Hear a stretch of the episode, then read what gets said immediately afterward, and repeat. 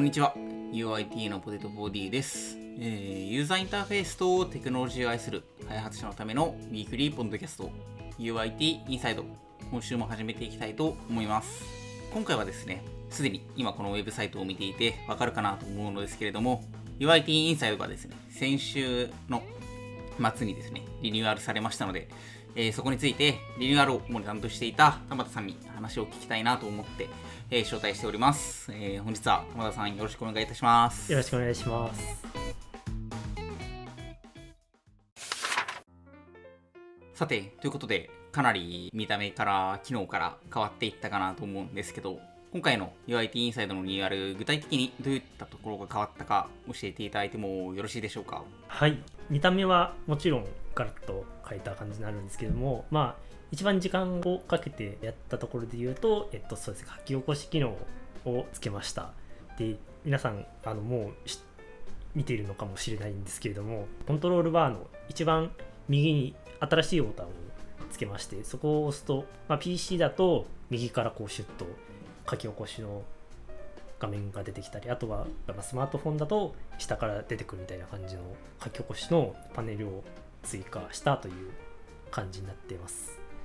結構あれですよね、これまでも UIT インサイド書き起こししててほしいとか、まあ、できればテキストで見たいとかっていうこう需要ははい。一定あったのかなと思うんで、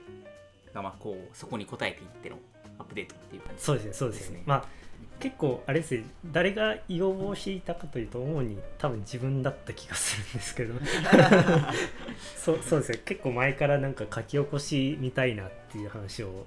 確かえーっとそうですね。結構前からあの以前えーっと PWA ナイトですかね。そこで話したのが最初のうんなんか、あの今後の機能として書き起こしつけたいですみたいな話をした記憶があります。ああしましたね。しましたね、はいはい。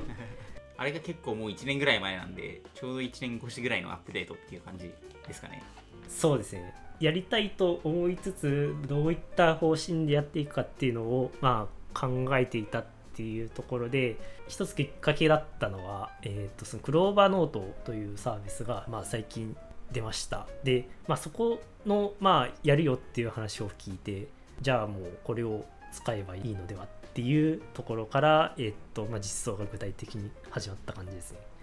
クローバーノートはどこから出てるんですか？これはあれですね。あの今聞いている LINE 社 LINE 社そうですね。LINE 社の、えープロダクトになっております。であの、まあ、クローバというのはその LINE のまあなんていうんですかねその AI まあいろんなこう AI AI というかその、まあ、機械学習であったりそういったそういうなんていうかソリューションというか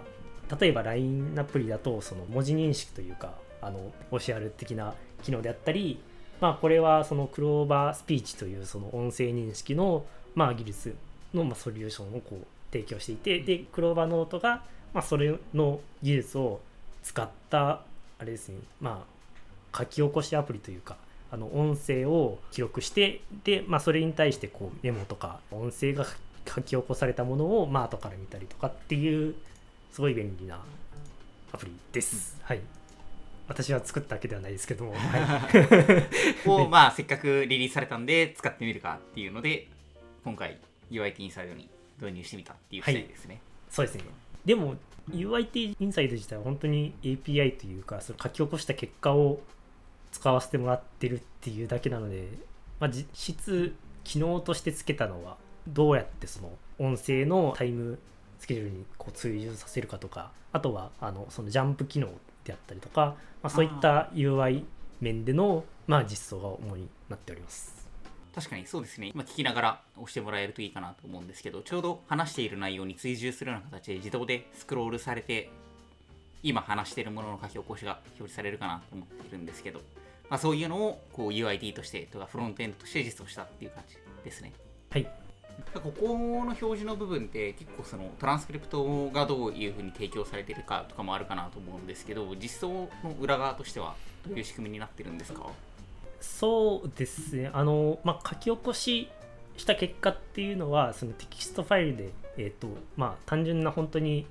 なんていうんですかね、その JSON とかではない、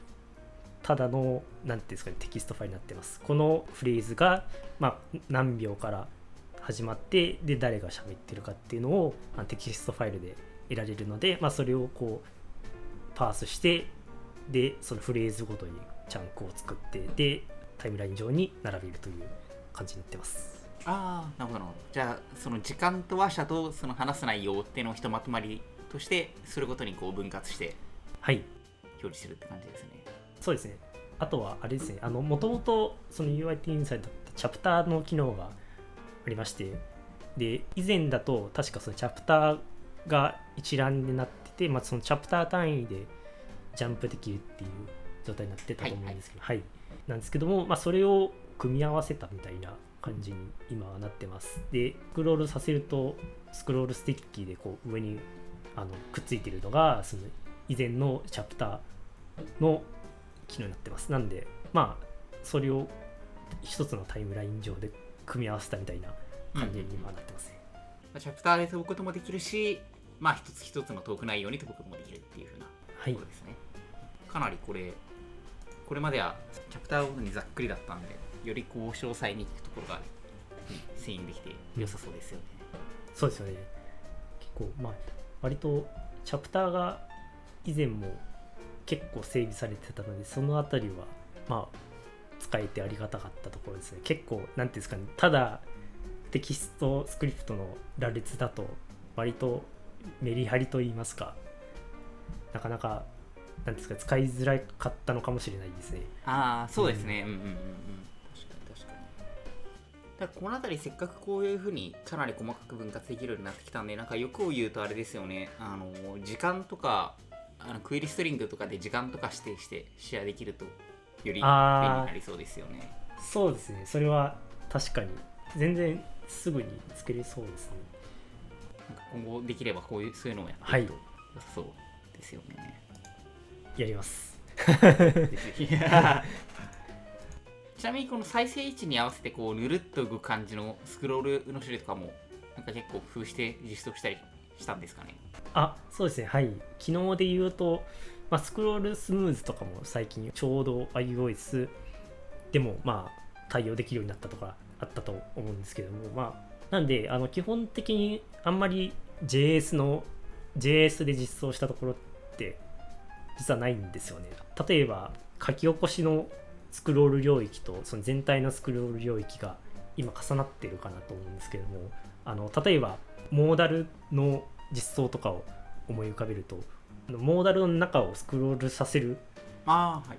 けれども、はい、その後ろ側をスクロールさせないっていうあの要望があるかなと思うんですけども、まあ、そのケースだと例えば今までだとその JS でそのボディにそのオーバーフローヒドゥンをあの動的につけるっていう対応がまあ大体一般的かなと思うんですけども今回はあんまりそれはやらずにオーバースクロールビヘイビアですねそうですそれがあの設定してまあそのオーバースクロールビヘイビアに対応しているブラウザであれば書き起こしの中のスクロールのあの操作が外に伝播しないようにしたりっていうところを、えー今回やってます。なんであの極力 JS の機能を使わないっていうのが、はいはいはい今回の、まあ、もしかしたらもう一つの裏テーマかもしれないですね。うんうんうん確かに UIT インサイト自体は結構こうなんでしょうブラウザのサポートをまあエンジニア向けっていうのもあって基本的に最新に寄せてるのもあってかなりそういうこうプログレッシブエンハンスメント的な機能も使いやすいところでもありますしねはいはい。いいですねまあ、あとは PC とスマートフォンの横幅のサイズで実装をできるだけ一緒にさせるとか、あの、ああはい、はいはいはい。あの、なんていうんですかね、この今、その PC とスマートフォンで、その横から出てくるか、上から出てくるかで、なんか実装変えてるんじゃないかっていうところも、まあ、実装変える方法もあるんですけれども、今回はできるだけそれを、なんていうんですかね、分岐させないようにしたりとかっていうところをやったりとかしてますね。なんで、あの位置が全然違うように見えるんですけれども、実はコントロールバーと書き起こしのコンポーネントは両方とも同じものを使い回してます。うんうんうんじゃあまあ基本的にスタイルとかでまあ調整するっていうふうにしてる、そういうところですね。じゃあまあこうリッチな機能を作る分メンテナンスもこうしやすいようにできるだけしたかったみたいな意図があ結構強そうですかねー確かにいやすあんまりあんまり考えてなあんま考えてないな。るほどなた、まあ、でも結果的にそうなってるかもしれないですね、うん。うんうんるほど。ないいですね。その他でこの辺りも結構気合い入れてやりましたみたいなのあったりしますか？とそうですね。ダークモード対応はい今回しましたね。もう気づかれてるかなとは思うんですけどと右上に、えーダークモード切り替えボタンがはいついておりますでまあ機能自体はそんなに普通の ダークモード なんで話すこともないかなっていうところはあるんですけどそうですね。工夫したところで言うと今の UIT インサイドのライトモードのサイトってただ単にその色を反転させると大丈夫っていう感じでもないなんていうかは背景の色が比較的派手な感じになってはい、そうですね。そのままなんか背景黒くすると目立ちすぎるからダークモードだと後ろのこうストライプがおとなしめの色になったりとか。ああそうですね、はい。結構もうメイドもサイドもがっつり落としてって感じになってますはい。そうですね。あとはあのーですね。その書き起こしのあのパネルの色なんですけれどもそのライトモードとダークモードで微妙にこう色を変えたりとかあのああ、はい。なんかあれですよね。あのライトモードの時はもう本当にがっつり黒系に寄せてるけどダークモードの時はどっちかっていうとブルー系のはい。ダークモードのユーザーインターフェースにあるこうがっつり黒じゃない方のダークモードの色みたいな感じですよね、あそうですそうです。あの青系の色になってます。でこれはダークモードの色のままにするとそのコントロールバーの色と全体の背景の色と同一化しすぎてしまうみたいな問題があったりとかで、個人的にあんまりダークモード対応って今までしてくる機会なかったんですけどもただ色をあの暗くするだけじゃないんだなっていうのは今回結構やってて面白かったところですね。ああそうですねなんか単純に黒くしてしまうとそのあたりってこう似通ってしまいすぎるみたいなとこありますよね、そうですよね。ツイッターとかもそうなんですけど、ダークモードの中でもすごい、なんていうんですか、真の黒と、こう、穏やかな黒みたいな、いろんな、使い分けがあるのを見て、なかなか UI を考える上では、いろいろ工夫しがいのあるところかなと思います。あーなるほどうん じゃあある意味こうそういうのも楽しみつつできたみたいなはい。いや、感じなかなか楽しかったです。まあ、なかなかかなりな大改装でしたけど今後もアップデートしていけるといいですよねはい。いや、そうですね。あの、アップデートしていきたいですね。結構、あの、反対さんもなんか、いろいろとアップデートを今後やっていってとか、あの、ちょうど今来たプルリクエストで書き起こしの、今、その、クローバースピーチでそのまま出てきたものを貼り付けてるだけの書き起こしの内容をめっちゃいろんなところを修正してもらうプロリクエストを、えー、と投げてもらったんですけども結構あれですかこういう変更とかなかなか大変。まあでもこうだんだん大変じゃなくなっていくはずなので AI の進化によって。あー。始めなきゃなと思ってそうですよね。なんかすいや本当にいや進化していってもらいたい。それはあれですね。書き起こしもそうですし私たちのサイトの方も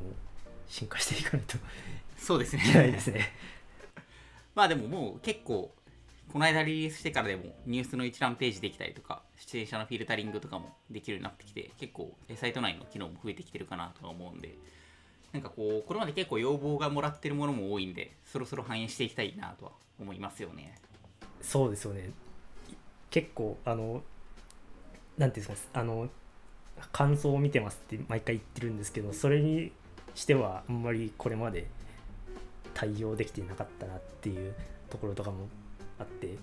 まあ、今回、まあ、すごいいいタイミングなのでいいろいろとこう修正したりとかもはいやっております。そうですね。ぜひやっていきましょう。なんか他にも技術ごとにラベリングしてほしいとかあと英語のエピソードだけ表示できるようにしてほしいっていう要望も社内から上がってきたりとかもしてるんで。はい結構ちょっとやっていければなと思いますね。そうですねラベリングいやそれは本当にやりたいですね。あのしらさらっとあの英語対応っていう話もあったんですけどあの結構今後も何ていうんですかねいろんな英語のエピソードもまあ今までで1回撮ったりとかはあるんですけども結構そういったいろんなジャンルの内容をすごい今まで撮ってきたんですけども、まあ、結構数も増えてきたっていうところもあって自分の興味のあるエピソードをフィルタリングしたいっていうのはそうですね。だんだんとそういう需要は増えてきてそうですね。そうですね。なんかかなりその辺りはこう取り扱ってるテーマも多岐にわたるんでだからこそやっていかないとなとは思いますね。うん。逆にこうこちらからこういった機能をつけたいとかっていうのを考えてみてもいいかもしれないですね。ああ確かに確かに。なんかでもまずは結構要望をちゃんと答えていかないと。ところが確かに。そうな気も。それで言うとあれですかねそのあの話者ごとのそのエピソードの絞り込みみたいなのは個人的な要望でつけたんですかねああそうですね。なんかあのか前から紹介ができるページがあった方がいいよねみたいなのは何度か上がってたと思うんですけどこう具体的なこうケースとして形にはしてなかったなと思ってて、はいはい。まあ、とりあえずあって困ることはないよなと思ってて。結構社内とかだとその人ごとの表示で見たいみたいなのは実は運用してて何度か話が上がったことはあって毎回作りますって言って作ってなかったんであの思い出したのでやったみたいな こう聞かったりしますね。いやでもめちゃくちゃ便利そうですね。あとあれですねそのアカウントごとの GitHub リンクとかももしかしたらつけた方がいいかも。ああそうですね。なんかもうその辺りも全然できてないんでやらないとなとは思いますね。やりたいですね。ちなみにちょっとなんかこう内部的なことを言うとあのエピソードの管理に RDB を使ってるせいでてかデータ全般に RDB 使ってるせいでそういうメタ情報を1個足すコストがああ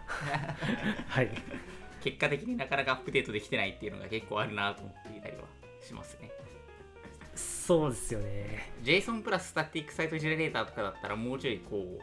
多分気軽に足してるんですけど。うん。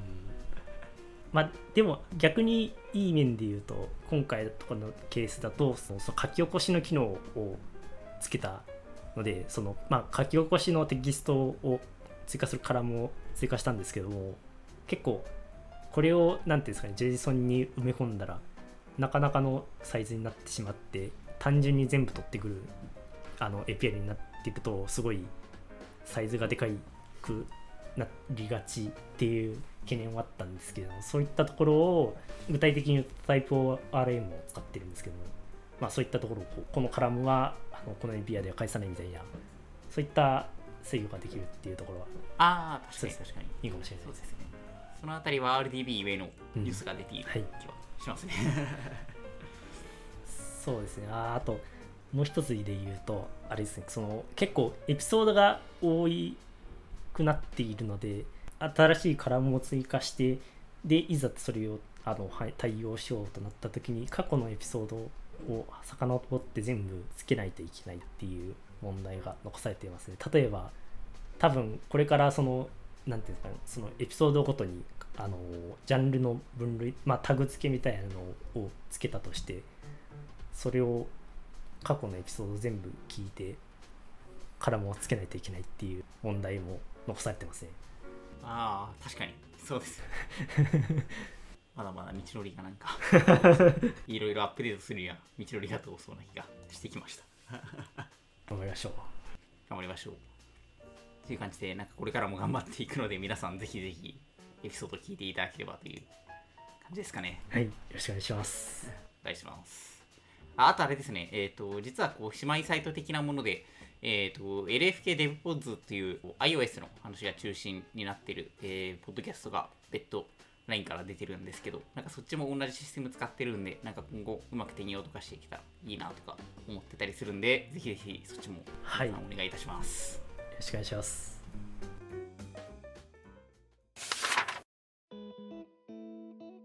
というわけで、今回は UIT インサイドの、えー、ウェブサイトのリニューアルとトランスクリプト、えー、または、えー、ダークモードの話などなどをしていきました。LINE 株式会社では、このようなフロントエンド技術に対する議論や意見交換を日々行っております。UIT インサイトで公開されるものの中では、社内の勉強会などで始まった、えー企画も多くありますので、今後も様々な情報を発信していければと思っております。また、LINE 株式会社では、現在、新卒中途採用ともに絶賛募集中となっております。ぜひ、このエピソードを聞いて、LINE に興味を持ってくださった方はですね、下の、えー、ショーノート最下部にあります QJ のリンクの方から気軽にご連絡いただければと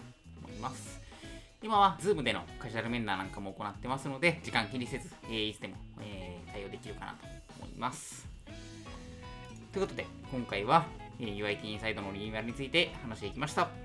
えーありがとうございました。ありがとうございました。